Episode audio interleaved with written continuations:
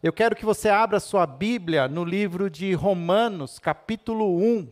Romanos capítulo 1, hoje nós vamos começar esta série, uma série que nós estamos denominando de mais um, todos em missão. Então, todos os domingos nós vamos ter mais algo que nós precisamos entender para essa missão, onde mais um é importante para cumprir a missão. Hoje nós vamos falar de mais evangelho, mas para isso eu quero que você abra sua Bíblia no livro de Romanos, Romanos capítulo 1, verso 14 ao verso 17. Diz assim: Sou devedor, tanto a gregos como a bárbaros, tanto a sábios como a ignorantes. Por isso estou disposto a pregar o Evangelho, também a vocês que estão em Roma. Não me envergonhe do Evangelho, porque é o poder de Deus para a salvação de todo aquele que crê, primeiro do judeu, depois do grego. Porque no Evangelho é revelada a justiça de Deus, uma justiça que do princípio ao fim é pela fé. Como está escrito, o justo viverá pela fé. Senhor, ajuda-nos a entender a tua palavra, que o teu espírito agora tenha liberdade para também falar aos nossos corações e que possamos não só guardar estas palavras em nosso coração, mas praticá-la nos próximos seis dias. Por isso, agora dá-nos, Senhor, a tua iluminação. Essa é a nossa oração, em nome de Jesus. Amém. Se você participou da nossa, do nosso questionário com colocando ali as suas percepções sobre a nossa igreja, sobre algumas áreas, e você fez esse exercício ano passado, nós repetimos esse exercício esse ano, entregamos via link para você um questionário onde você pontuava e com as suas percepções algumas áreas da nossa igreja, áreas que se elas caracterizam por cinco pilares: a parte de liderar, celebrar, ensinar, cuidar e alcançar. Cada uma desse conjunto aqui de duas barras, ela tem o ano de 2021 e o ano de 2022. E nós ficamos assim muito felizes em ver que a percepção da igreja é uma percepção de que a igreja está melhorando, está ganhando em qualidade, em ganhando em em áreas como liderar, ganhamos cinco pontos, ganhamos seis, cinco pontos também na celebrar, ganhamos de é, sete, olha, doze pontos no ensinar, uma das áreas que a gente estava mais, é, mais fraca, nós ganhamos 12 pontos, o cuidar também aumentou para cinco pontos, e o alcançar também, nós é, alcançamos sete pontos mesmo subindo na pontuação, na, melhorando na percepção de todas as pessoas que participaram, ao todo participaram em torno de 130 pessoas, nós estávamos sempre olhando para essa barra final aqui, que é o alcançar, que no ano passado alcançou 70 pontos, foi uma das áreas ali com a menor nota. Poxa, Fábio, mas 7 é uma nota boa, né? onde eu estudo a média é 5. Pois é, mas nós queremos melhorar. Todas essas áreas podem melhorar, podem ser mais assertivas. E nós, no ano passado, propomos que este ano nós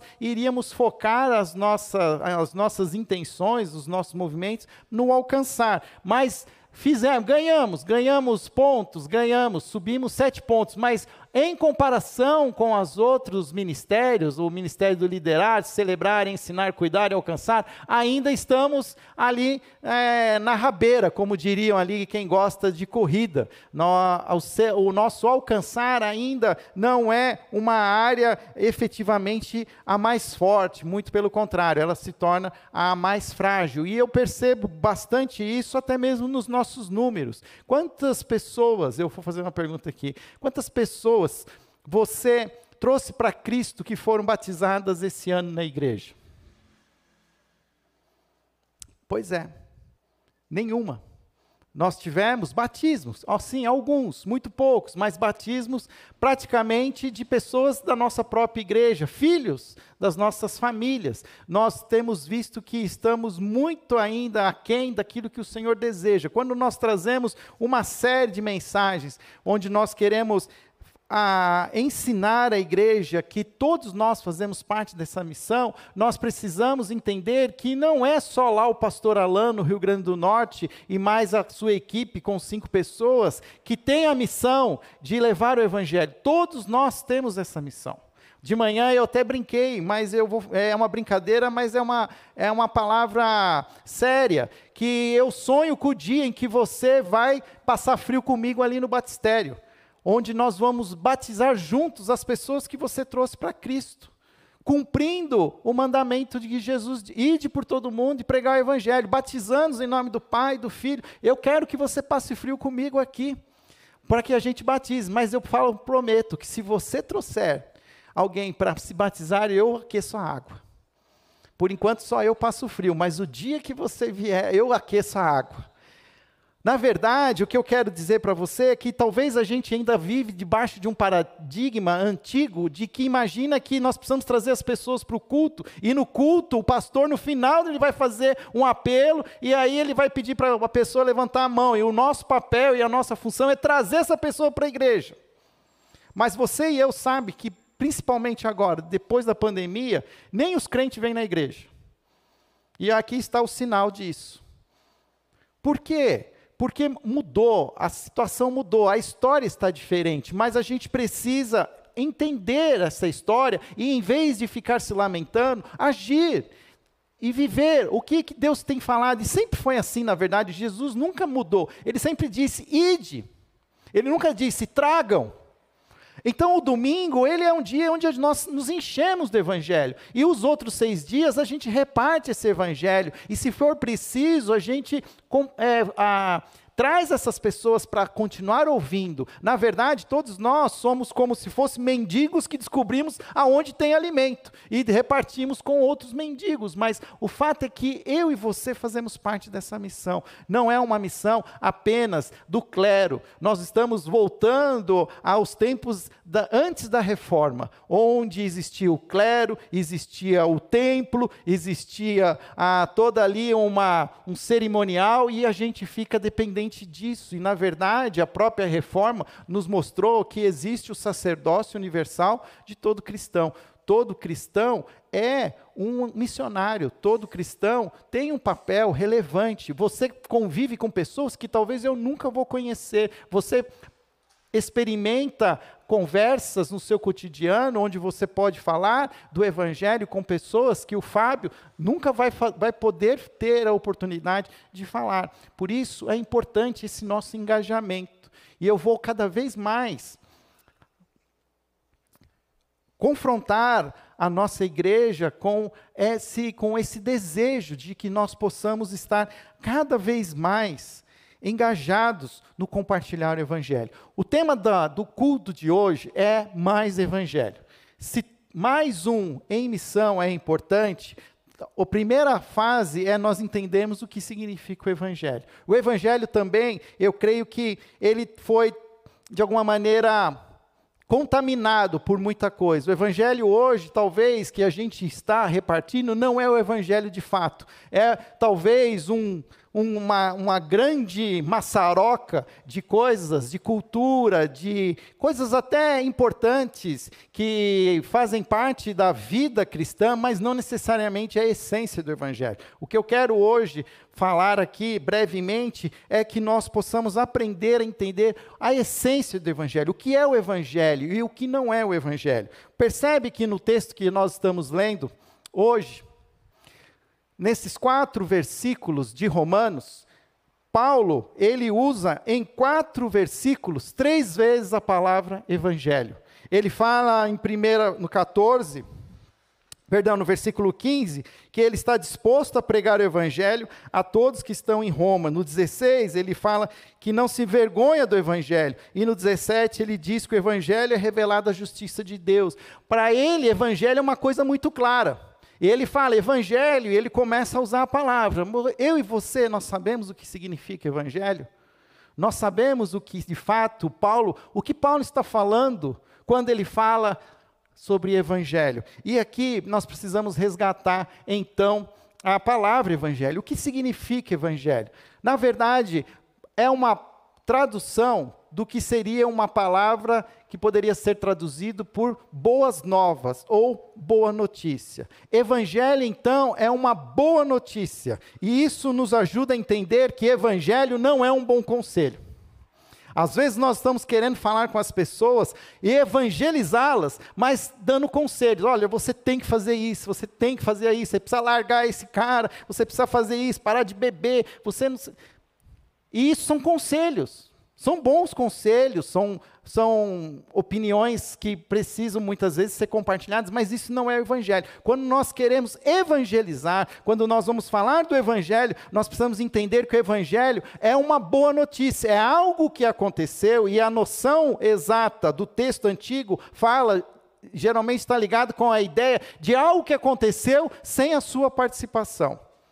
A palavra evangelho era muito usada na época de Jesus para falar das boas notícias da guerra, de batalhas que eram vencidas no campo da, de batalha, onde nenhum de nós participava, mas chegava o evangelho. O que, que, o que, que era o evangelho? A boa notícia é que o exército tinha ganho a guerra, que o, o país tinha sido vitorioso. Nós ficamos na expectativa de algo que vai acontecer, mas nós não participamos. E é isso é interessante entender que no evangelho, o verdadeiro evangelho não existe participação humana. O verdadeiro evangelho é uma iniciativa de Deus. Deus promove um movimento que vai gerar uma boa notícia que nós vamos receber, que não foi, na verdade, exigir de mim nada. Se hoje você estivesse olhando na sua rede social e alguém lá postasse que descobriu o segredo da cura do vírus da Covid. Eu tenho certeza que você chegava aqui hoje e falava assim: você viu que conseguiram descobrir um jeito de vencer a Covid? Você não fez nada por isso, mas aquilo é uma boa notícia tão grande que você não consegue guardar aquilo para você, você precisa compartilhar. Por isso nós precisamos entender que o evangelho precisa ser anunciado. Se o evangelho é uma boa notícia que não depende de mim de você, e ele já resolveu um problema que nós não podíamos resolver, eu preciso falar, eu preciso pregar. Eu creio que nós caímos também numa armadilha de caminharmos para um lado que muitas vezes falava assim: olha, viva o evangelho, se precisar for, pregue. Eu creio que isso pode gerar um desequilíbrio, porque muitos de nós nos acomodamos. Ah, eu vou viver minha vida, vou ficar aqui no meu quadrado, e se alguém me perguntar qualquer coisa, eu, eu respondo, mas se não, né, eu vou ficar de boa. E eu não creio que é assim. Eu creio que as duas ações são importantes. É importante viver o Evangelho, mas antes de viver o próprio Evangelho, é preciso anunciar esse Evangelho. O, o, Evangelho precisa ser anunciado. E a palavra de Deus fala isso. Como crerão se não há quem pregue? O Evangelho fala: se com a sua boca confessar que Jesus é o Cristo, Filho de Deus, será salvo. Mas para isso acontecer, é preciso haver uma comunicação, é preciso haver a, a fala. E por isso nós precisamos entender que este, o que significa esse evangelho. Quando olhamos para esse texto, esses quatro versículos que Paulo aqui traz à igreja de Roma, nós podemos ver é, três, três verdades que Paulo ele destaca sobre o Evangelho. A primeira verdade está nos versículos 14 e 15. Ele fala que o Evangelho é uma dívida para com o mundo. Ele diz lá: sou devedor tanto a gregos como a bárbaros, tanto a sábios como a ignorantes. Por isso estou disposto a pregar o Evangelho também a vocês que estão em Roma. Por que, que Paulo fala que ele é devedor? Porque existem duas maneiras de você ser um devedor. A primeira maneira de você ser um devedor é quando você pega alguma coisa emprestada que não é sua. E você usa aquilo, mas você precisa devolver. Até que você não devolva, você é devedor.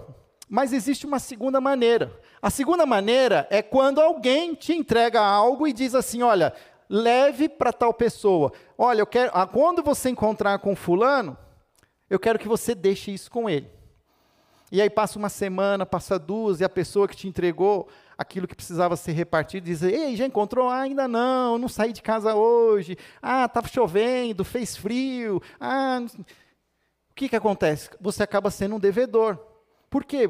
Você não fez algo que alguém pediu para você fazer. Você deve à pessoa o cumprimento de uma tarefa, de uma de, um, de uma exigência. E é isso que Paulo está falando. Paulo está falando sobre essa segunda maneira de você ser devedor. Paulo entendia que depois de tudo aquilo que Deus tinha feito por ele e da maneira como Deus transformou a sua vida através do evangelho, ele se sentia em dívida, que ele tinha que repartir isso com os outros. E com quem que ele tinha que ele queria repartir? Com todo mundo. Ele diz isso lá, eu quero repartir isso com os gregos e com os bárbaros. Isso é uma maneira de expressar assim tinha ah, um alcance de todas as pessoas, naquela época chamavam-se de gregos, todos aqueles que eram, de alguma maneira, é, conhecedores da cultura grego-romana, que sabiam falar o grego, que era a língua internacional. Mas esses eram, talvez, assim, uma parte. Mas existia uma outra parte do mundo que eles chamavam de bárbaros. A palavra bárbaro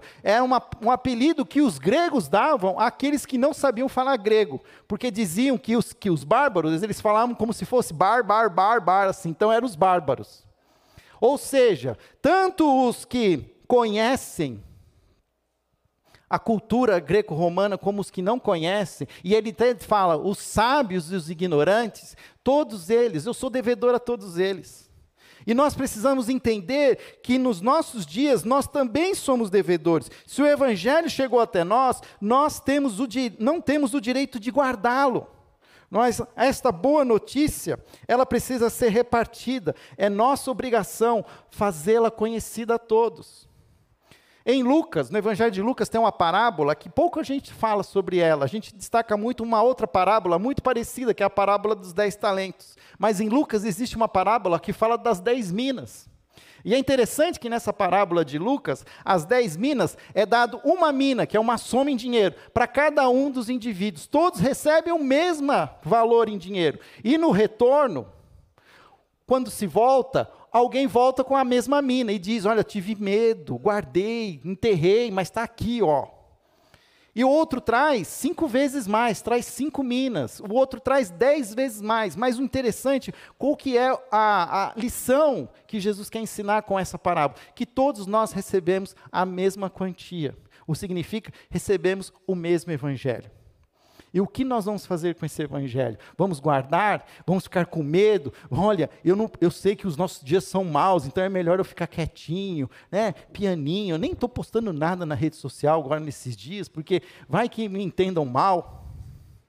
E não é isso.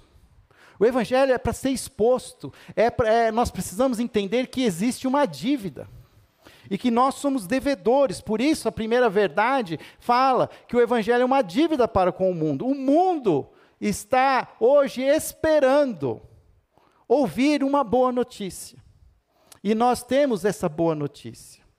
Segunda verdade que Paulo fala no seu texto, já agora no versículo 16: o Evangelho é o poder de Deus para a salvação. Não me envergonhe do Evangelho, porque é o poder de Deus para a salvação de todo aquele que crê, primeiro do judeu, depois do grego. Quando Paulo usa a palavra poder, ele usa uma palavra grega chamada dunamis, da mesma é, palavra que vem para nós dinamite, ou seja, que o evangelho ele tem esse poder explosivo de não deixar pedra sobre pedra, de quebrar com toda a todas as cadeias que prendem a humanidade, de tudo aquilo que assola, a, de mal que existe, o Evangelho tem esse poder de libertação. E qual é o maior poder que aflige a humanidade?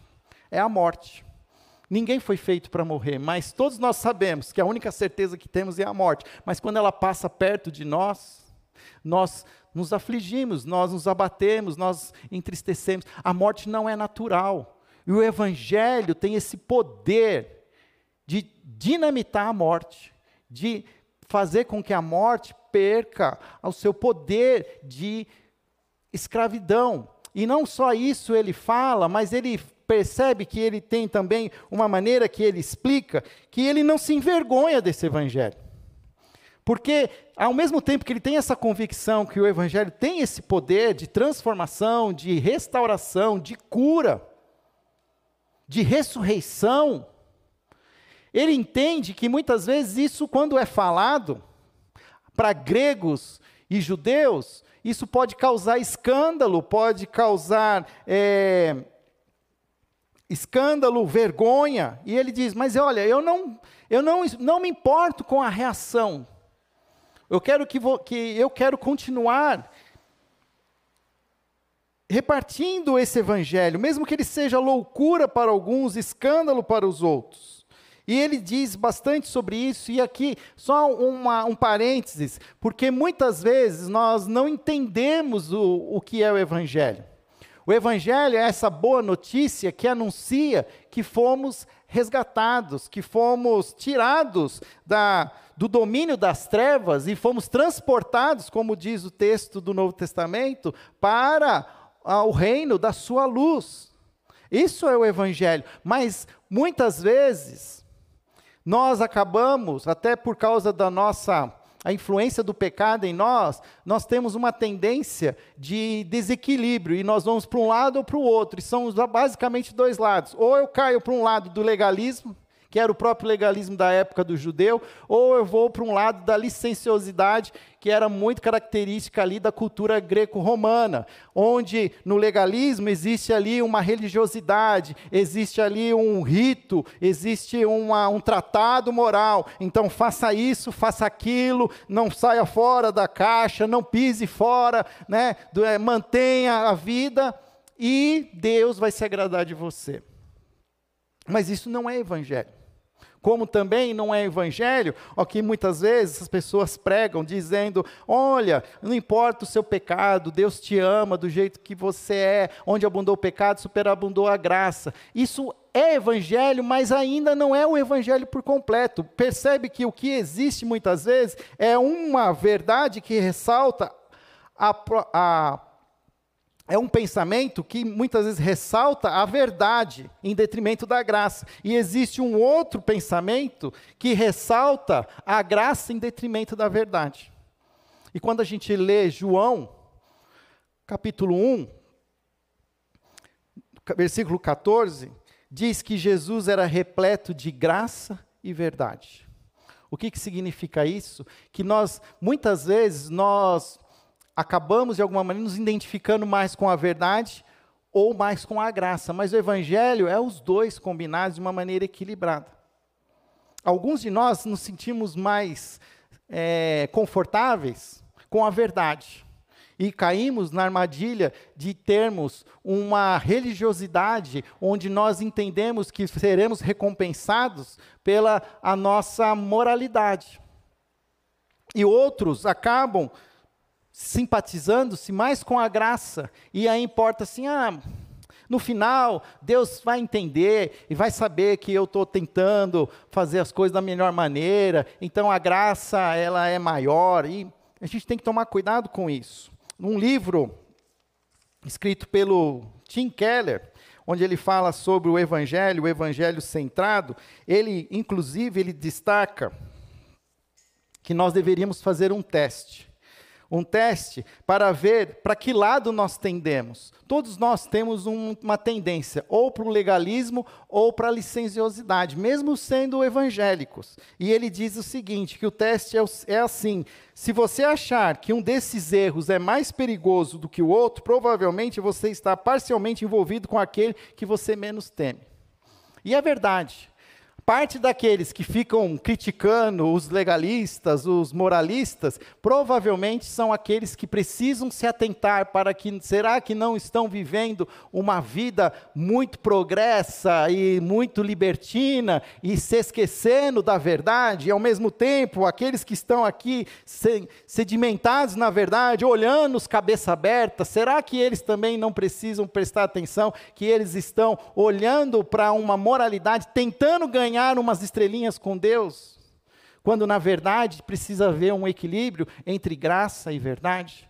O tempo todo, Jesus, nos, né, repartindo o evangelho, ele confronta pessoas, ou moralistas, ou pessoas mais licenciosas. Se você olhar para o evangelho de João, ele começa conversando com Nicodemos. Nicodemos é um fariseu. É um homem que sabe todas as regras. Ele obedece todo o Velho Testamento. E aí o que, que Jesus fala para ele? Que ele precisa nascer de novo. Porque o moralista, ele não acha que ele precisa se arrepender, porque ele acha que ele está certo e que Deus vai homologar a sua conduta. E o que Jesus está dizendo para aquele homem religioso que cumpria todas as regras é que ele precisa se arrepender, ele precisa da graça. Todos os pecados instituídos estão da glória de Deus. E aí, no, no, no mesmo no capítulo seguinte, Jesus está conversando com uma mulher samaritana.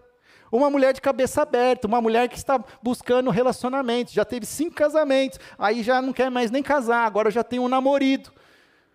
E aí Jesus não fala para ela que ela tem que se arrepender. Interessante, porque ela sabe que ela é pecadora. Ela quer se arrepender. Quando Jesus fala com ela, ela até fala: ah, Eu quero prestar culto, mas os judeus falam que é assim, a gente faz assado. O problema dela não é reconhecer que ela é pecadora. O problema dela é outro, é que ela busca fontes que não são a verdadeira fonte. O que Jesus fala para ela? Se você beber da água que eu te der, você nunca mais terá sede. Quando nós caímos na licenciosidade, nós estamos buscando experimentar outras fontes. Nós conhecemos a verdade, mas a, as outras fontes, elas nos tentam. Quem está aqui na, na, no moralismo, ele não quer as fontes, porque ele sabe que aquilo lá para ele não funciona, mas ele começa a achar que ele é alguma coisa que ele, porque ele segue a verdade, ele é melhor. Sabe um outro lugar onde a gente vê essa mesma ilustração? Na parábola do filho pródigo, ou na parábola do pai que tinha dois filhos. Tinha o filho mais novo, o cabeça aberta, saiu para viver a vida. Deixa a vida me levar, a vida leva eu. Se arrebentou. E tinha o outro que era o irmão mais velho que nunca saiu de casa, que sempre fez o que o pai mandou, trabalhou como escravo. Olha só o entendimento dele. Ele serve, mas ele serve pensando que ele vai ganhar alguma coisa. E ele fica extremamente irritado quando ele não ganha o bezerro assado que o outro ganhou. Nós, igreja de Jesus, nós precisamos aprender a viver o evangelho. O evangelho, ele confronta esses dois extremos. E de alguma maneira nós acabamos tendo esse desequilíbrio. Ou eu vou para um lado, ou eu vou para o outro. Por isso que Paulo fala que ele não se envergonha do evangelho, que é poder de Deus para a salvação do legalista judeu, mas também do licencioso, do grego. E nós precisamos entender isso. A terceira verdade, a segunda a terceira, apesar de estar ali o número 3, é número 2, a terceira verdade é que o evangelho, ele revela a justiça de Deus. Porque no evangelho é revelada a justiça de Deus, uma justiça que do princípio ao fim é pela fé. Como está escrito, o justo viverá pela fé. O que que Paulo está falando sobre isso? Que nós precisamos entender como Deus aplica a justiça. E aí temos que entender o que forma o evangelho. Nós vamos celebrar a ceia daqui a alguns minutos. A ceia, ela é um memorial que traz a nós a história do sacrifício de Jesus na cruz. Comemos do pão, tomamos do cálice, do vinho, porque significa o corpo de Cristo e significa o sangue de Cristo. Isso é a ideia central do evangelho. Mas quando eu falo central, é porque existe uma parte que vem antes e uma parte que vem depois. Para que a gente possa entender o Evangelho, o Evangelho, ele é três movimentos. O Evangelho, ele tem três movimentos. O primeiro movimento é a encarnação. O Filho de Deus esvaziou-se e veio ao mundo em Jesus Cristo, tornando-se servo. O primeiro movimento é um movimento de cima para baixo. O que significa aquele que tudo podia, se fez homem e morreu por todos. Aquele que tinha mais poder, abriu mão do seu poder e serviu a todos. Isso é evangelho. Toda vez que eu faço algo, um, qualquer movimento que não seja de cima para baixo, eu não estou pregando o evangelho. Toda vez que eu declaro que existe superioridade racial, que existe superioridade social, que existe acúmulo de dinheiro, que popularidade, que poder a custas dos outros, tudo isso é oposto ao Evangelho. Porque o Evangelho é esse movimento de cima para baixo. se esvazia e se torna menor que todos, morre por todos.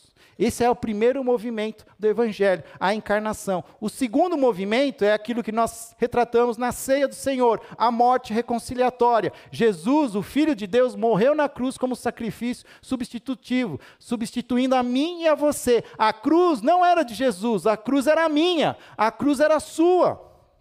Um movimento de dentro para fora. O que significa isso? que ele até fala que o justo viverá pela fé. Eu, pela fé, eu entendo que Jesus morreu na cruz por mim.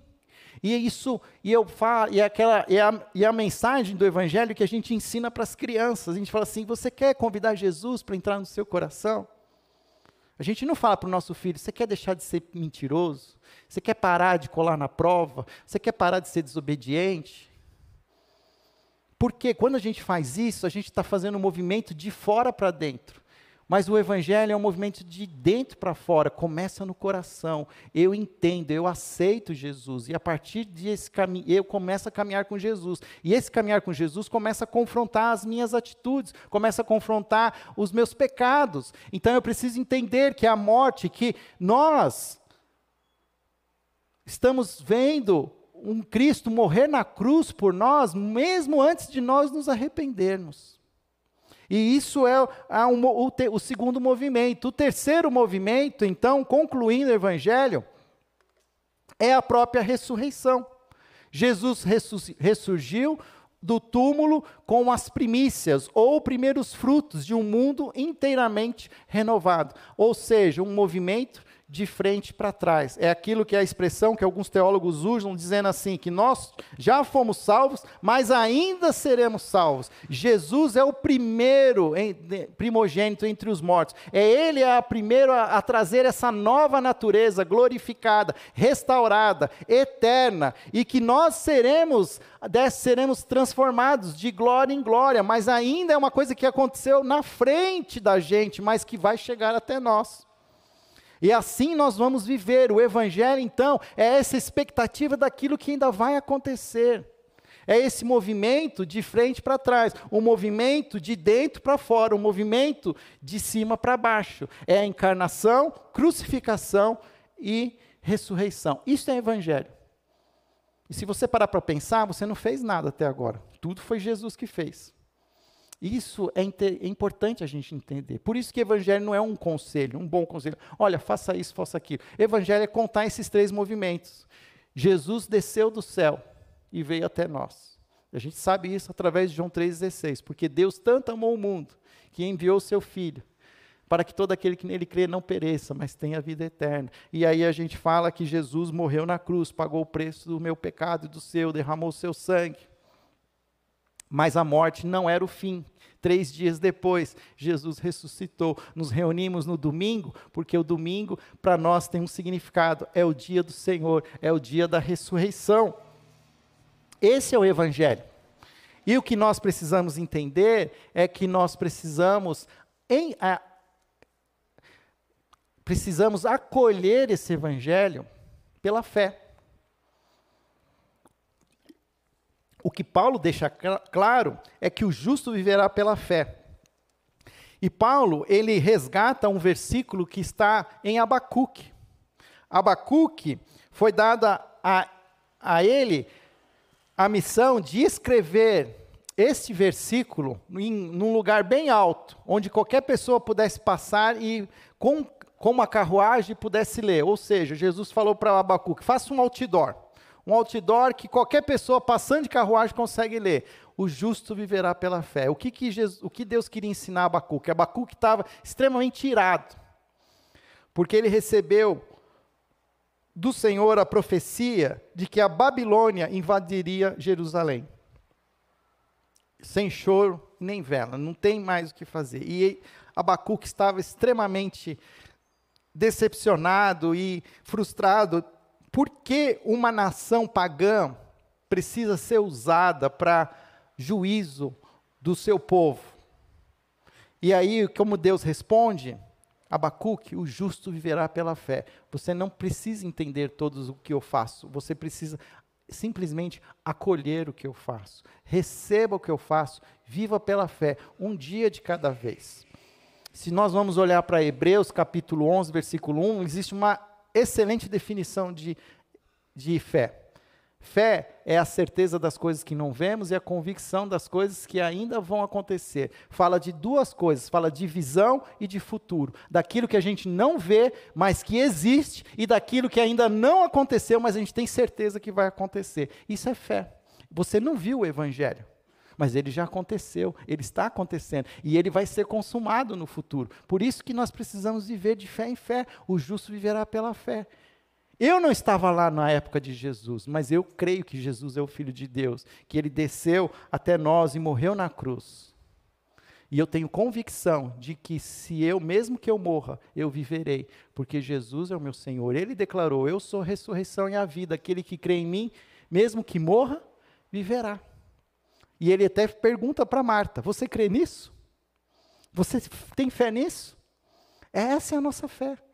A partir daí começa então o nosso papel. O que, que eu preciso? Ter fé nisso, acolher isso no meu coração. Esse é o Evangelho. Qualquer coisa a mais que a gente coloca, nós estamos deixando o Evangelho impuro. Qualquer coisa a mais que é pregada, que fala que você precisa fazer isso, fazer aquilo, não é o Evangelho. O Evangelho puro e simples é esses três movimentos: encarnação, crucificação, ressurreição. Claro que quando nós entendemos esse evangelho e acolhemos esse evangelho em nossos corações, esse evangelho tem esse poder. Ele não permite que a gente continue vivendo do mesmo jeito. Esse evangelho, ele vai começar a nos confrontar. Vai começar a me confrontar os movimentos que eu faço de baixo para cima, fazendo com que eu comece a fazer movimentos como o de Jesus, sendo servo movimentos de dentro para fora, fazendo com que aquilo que eu creio, que eu tenho convicção, sejam refletidos na minha vida. E fazendo com que coisas que eu espero e quero que aconteça, eu começo a fazer hoje. Porque o reino, ele já chegou, mas ele ainda não é consumado por todos. Algumas pessoas ainda não experimentam o reino de Deus. Mas eu estou com tanta expectativa que eu começo a promover o reino. Eu começo a promover a justiça eu começo a promover a, o cuidado da natureza, eu começo a promover valores desse evangelho que diz que vai resgatar todas as coisas, a criação. Que vai vir novos céus e nova terra, que existe uma natureza que está hoje gemendo, ansiando pela glória, pela salvação dos seres humanos. Então, eu nessa expectativa, eu começo a promover aquilo que eu estou esperando acontecer plenamente. E nós vamos viver isso nos próximos semanas. Nós vamos aprender mais sobre isso. Nós vamos falar semana que vem da então do valor do evangelho na nossa casa. Depois nós vamos falar do valor do evangelho perto das pessoas que estão na, ao, ao redor das pessoas que estão perto de nós. E depois, por último, nós vamos falar do evangelho para aqueles que estão longe de nós. Mas eu quero agora convidar você para esse tempo de celebração da ceia do Senhor. Todo primeiro domingo do mês nós somos convidados a participar da mesa. Vou pedir para o Carlinhos e a banda virem, eles vão ministrar mais uma canção, e enquanto eles ministram a canção, quero convidar aqueles que vão nos ajudar a distribuir a ceia, que venham até aqui à frente. Nós hoje usamos cálices descartáveis, então depois, por favor, descarte esse cálice no cesto de lixo e nós vamos distribuir esse cálice. E você vai esperar para que nós possamos celebrar juntos. Se você um dia entendeu esse evangelho, abriu seu coração para que o evangelho transformasse a sua vida e você testemunhou publicamente esse evangelho, confessando a Jesus, batizando em nome do Pai, do Filho e do Espírito Santo, eu convido você a participar desse momento, onde nós trazemos à memória os, o centro, a mensagem central do evangelho, a cruz de Cristo. Vamos fazer isso em nome de Jesus.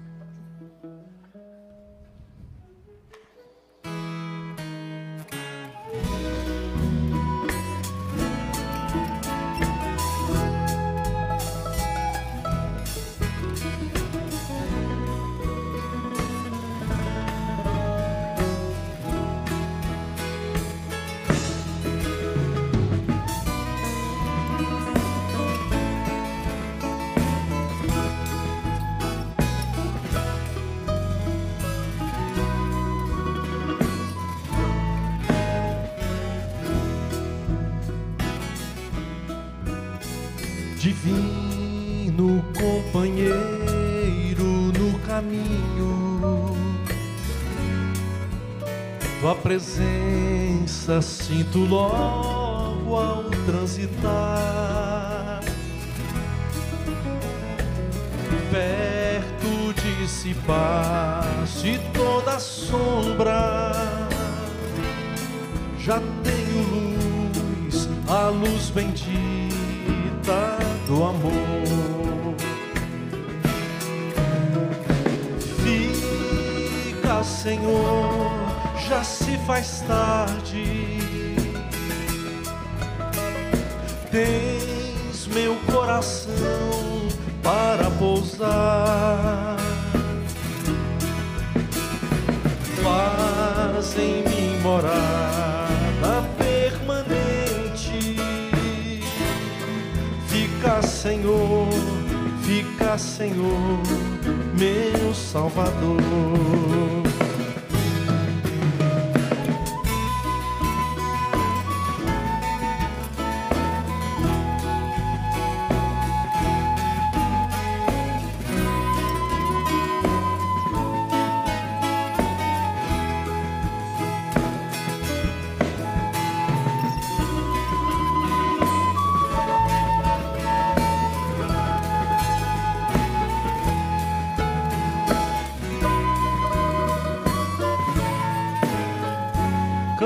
Essa estrofe, vamos lá. A noite se aproxima e nela o tentador pode chegar. Não, não me deixe só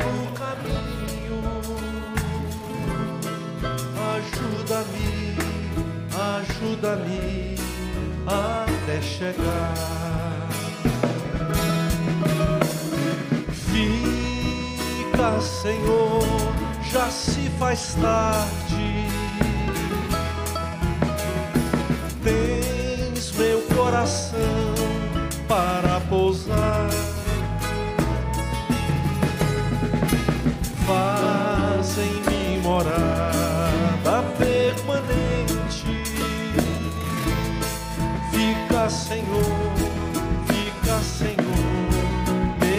Salvador.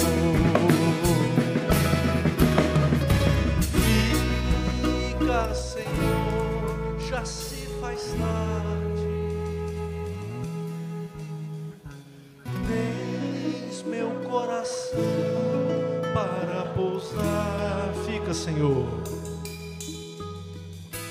Faz em mim morada permanente. Fica, Senhor, fica, Senhor, meu Salvador.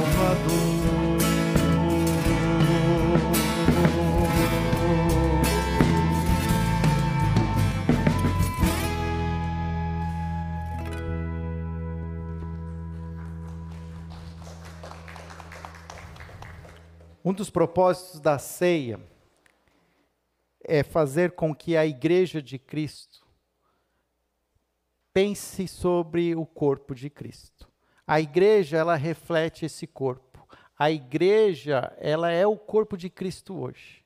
Se nos sentimos confortáveis em comer do pão, que é o corpo de Cristo, eu preciso também me sentir confortável em ser esse corpo de Cristo que reparte o evangelho. Por isso é essencial trazer a lembrança todos os meses. Por isso é essencial a gente ajustar o foco dos nossos caminhos, porque talvez eu esteja muito mais compartilhando falsas esperanças, ideologias, desejos sinceros que todos nós ansiamos, mas nós não estamos cumprindo o propósito da sua igreja, que é compartilhar o evangelho. O que Jesus fez foi compartilhar essa boa notícia.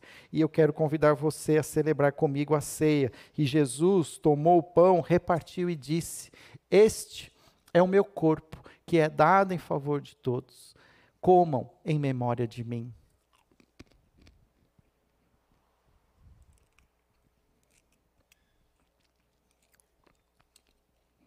Obrigado, Senhor Deus por ter enviado Jesus, o teu filho, que neste mundo viveu e neste mundo morreu por mim, pelo meu pecado. O teu cordeiro perfeito se entregou naquela cruz e pagou o preço do meu pecado. E quero agora também, Senhor, recomprometer-me, Senhor, com a, o teu evangelho. Eu quero ser uma expressão do teu evangelho, que o meu corpo reflita o teu evangelho e que, como corpo que somos igreja, possamos refletir esse evangelho, comunicar esse evangelho a todos aqueles que estão ao nosso redor. Essa é a nossa oração, em nome de Jesus. Amém. Da mesma maneira, Jesus tomou um cálice em suas mãos e provavelmente ele deve ter erguido o cálice e ele falou, falou o seguinte: Este é um cálice com o qual eu faço a minha aliança. Todos os anos, cordeiros eram sacrificados no templo. E Jesus se faz o cordeiro perfeito, sem mancha. E ele derrama o seu sangue, o sangue do próprio Deus, que é capaz de nos purificar do pecado e nos perdoar de toda a injustiça. Nós somos cobertos com o sangue do próprio Deus. Bebam em memória de mim. Senhor, que privilégio é o nosso de fazermos parte da tua família. Obrigado pelo sacrifício de Jesus na cruz. Obrigado, Pai, pelos porque esse sacrifício ele foi suficiente. Eu não preciso promover sacrifícios. O que eu preciso agora é me entregar, é me colocar debaixo do teu cuidado. Por isso, Pai, me ajude também a ser um portador desse evangelho, dessa boa notícia, que tudo foi feito por ti, que eu não merecia, mas eu ganhei, eu recebi de graça, e que assim como Cristo eu viva em graça e em verdade, para honrar, Senhor, este evangelho e para fazer da tua igreja uma igreja forte, viva, contagiante, que alcança, o Pai, os que estão perdidos para fazer parte da sua família. Ajuda-nos, Senhor, a viver essa realidade todos os dias. Essa é a nossa oração, em nome de Jesus. Amém.